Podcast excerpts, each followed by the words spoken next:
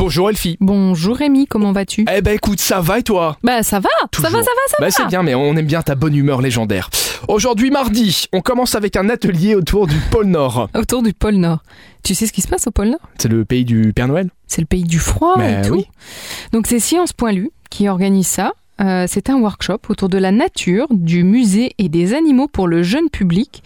Et vous avez donc rendez-vous au pôle Nord avec les animaux qui ne semblent pas y avoir trop froid. Les musées restent ouverts. Emmenez-y vos bambins, ça coûte 5 euros. C'est à 14h30 cet après-midi. Ils vont tout apprendre sur les animaux qui n'ont jamais froid. Eh ben une petite sortie à faire euh, ce mardi après-midi. On va parler aussi du billet de 10 francs. Alors c'est le Musée national d'histoire et d'art, le MNHA de Luxembourg, qui a une exposition sur le billet de 10 francs à l'effigie de Paul Eichen qui date de 1940. Donc en complément aux traditionnelles visites régulières, c'est le Rancard qui propose d'explorer tous les mois une œuvre en particulier et ce 20 minutes.